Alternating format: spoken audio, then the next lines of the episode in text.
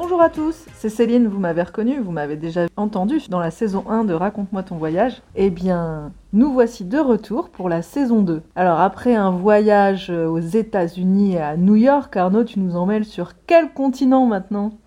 Eh bien, le continent euh, européen, on va rester en France cette fois-ci. Ah, alors euh, on part quand et on part où? Alors, on part fin juillet et on part dans le sud de la France. Dans le sud de la France, euh, là je le sens bien, là ça va être plage, maillot de bain, baignade, soleil, euh, vraiment euh, cool, cool, cool quoi. Euh, pas trop, trop, non, non, ça sera plutôt roche, cailloux, grandes chaussures de randonnée, sac à dos. Hmm, et tu nous emmènes où alors exactement?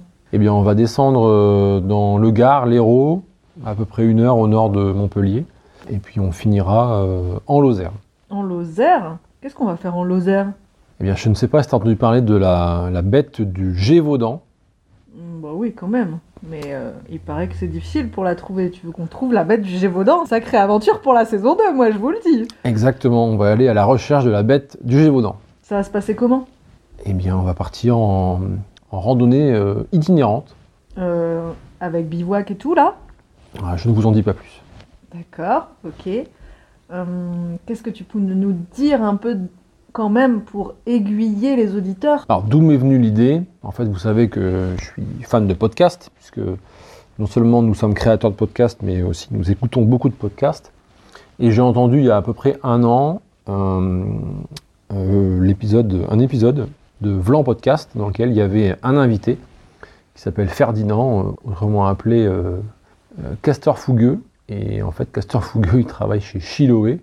Donc c'est une entreprise qui promeut des voyages courts, des micro-aventures en France sur quelques jours et qui s'oppose un peu au, au long voyage à l'autre bout de la Terre euh, dans lequel il faut prendre l'avion. Donc là, c'est vraiment le, contre-pied. Donc ça m'a ça a aiguisé un peu ma curiosité de me dire, bah c'est vrai, après tout, euh, pourquoi pas faire quelque chose dans, le coin, dans le coin de chez soi en tout cas. Et, euh, et donc j'ai noté ça ma, dans ma tête.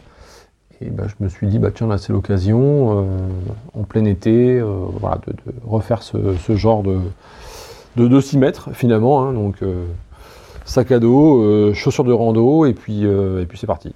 Et du coup, alors si on fait pas du bivouac, on loge comment? On va quand même avoir un certain confort. Hein, voilà, on loge pas la belle étoile, donc gîte étape, avec table d'hôte le soir. Donc, du coup, ça permet aussi de, de rencontrer plein de gens qui font comme nous, hein, qui font de, la marche euh, itinérante. Et puis voilà, on, crée du lien, comme ce que l'on fait d'ailleurs euh, dans le podcast euh, Raconte-moi ton voyage. Hmm, Super intéressant. Alors, pour récapituler, principe d'une micro-aventure, trouver du kiff, faire un peu de sport et être dans la nature en restant en France, en dépensant le moins d'argent possible, on va dire, en étant quand même aventurier modeste, donc euh, en dormant dans des gîtes, euh, et puis en faisant le maximum de rencontres. Est-ce que tu peux nous donner le GR, puisque si c'est une randonnée sur plusieurs jours, c'est peut-être un GR. Tout à fait, c'est le GR70. Le GR70, euh, est-ce que c'est le chemin de Saint-Jacques-de-Compostelle? Alors, ça aurait pu, mais je me suis dit, bon, comme c'est la première fois qu'on fait ça, j'avais peur en fait que au mois d'août, euh, juillet, août, ce soit vraiment euh, très très très chargé en, en randonneurs. Donc j'en ai parlé autour de moi, et puis il y a un ami, euh, Thierry, qui m'a dit, ah bah tiens, il existe euh, un autre chemin euh, qui s'appelle le chemin de Stevenson, et qui est certainement moins fréquenté, un peu moins connu, alors très connu là-bas, mais de notre, euh, notre point de vue, euh, un peu moins connu. Donc c'est ça que j'ai voulu euh, explorer. Alors, pour tout vous dire, quand on enregistre euh, ce podcast, et euh, en tout cas euh, l'introduction de cette saison 2, il s'est passé quelques temps, parce que bien sûr, il faut avoir tout récupéré, tout monté, etc. Et donc euh, maintenant, je peux vous en dire un petit peu plus sur ce chemin de Stevenson. Il fait combien de kilomètres, Arnaud? 272 km. Et on en fera? 272 km. Non, on va pas faire 272 kilomètres Non, non, non, on va faire Ah. 80. On Voilà va faire 80. Et il y a quand même Céline dans l'histoire, n'oubliez pas. hein, bon. Donc 80 km, donc sur quel tronçon? Alors sur le tronçon du centre, au niveau, de- du, au niveau des Cévennes. Et comme on ne fait pas comme tout le monde, on va le faire euh, à l'envers. Ok, ok. Ce que je peux vous dire sur le chemin euh, de Stevenson, donc Stevenson, c'est Robert Louis Stevenson, l'écrivain, euh, qui a écrit no- notamment Dr. Jekyll et Mr. Hyde. Et il faut savoir qu'en fait, dans les années 78, on va dire, euh, il était jeune, hein, il avait 28 ans, et déjà il rêvait d'embrasser sa carrière d'écrivain, etc. Et il était tombé amoureux d'une d'américaine qui s'appelait Fanny Osborne. Et c'était une femme mariée, donc à l'époque c'était très compliqué. Elle était séparée, hein, donc elle avait le droit de, de, trouver un nouvel amour, et elle l'a trouvé en fait euh, ben, auprès de Robert Louis Stevenson, qui est un Écossais. Euh, et elle avait deux enfants.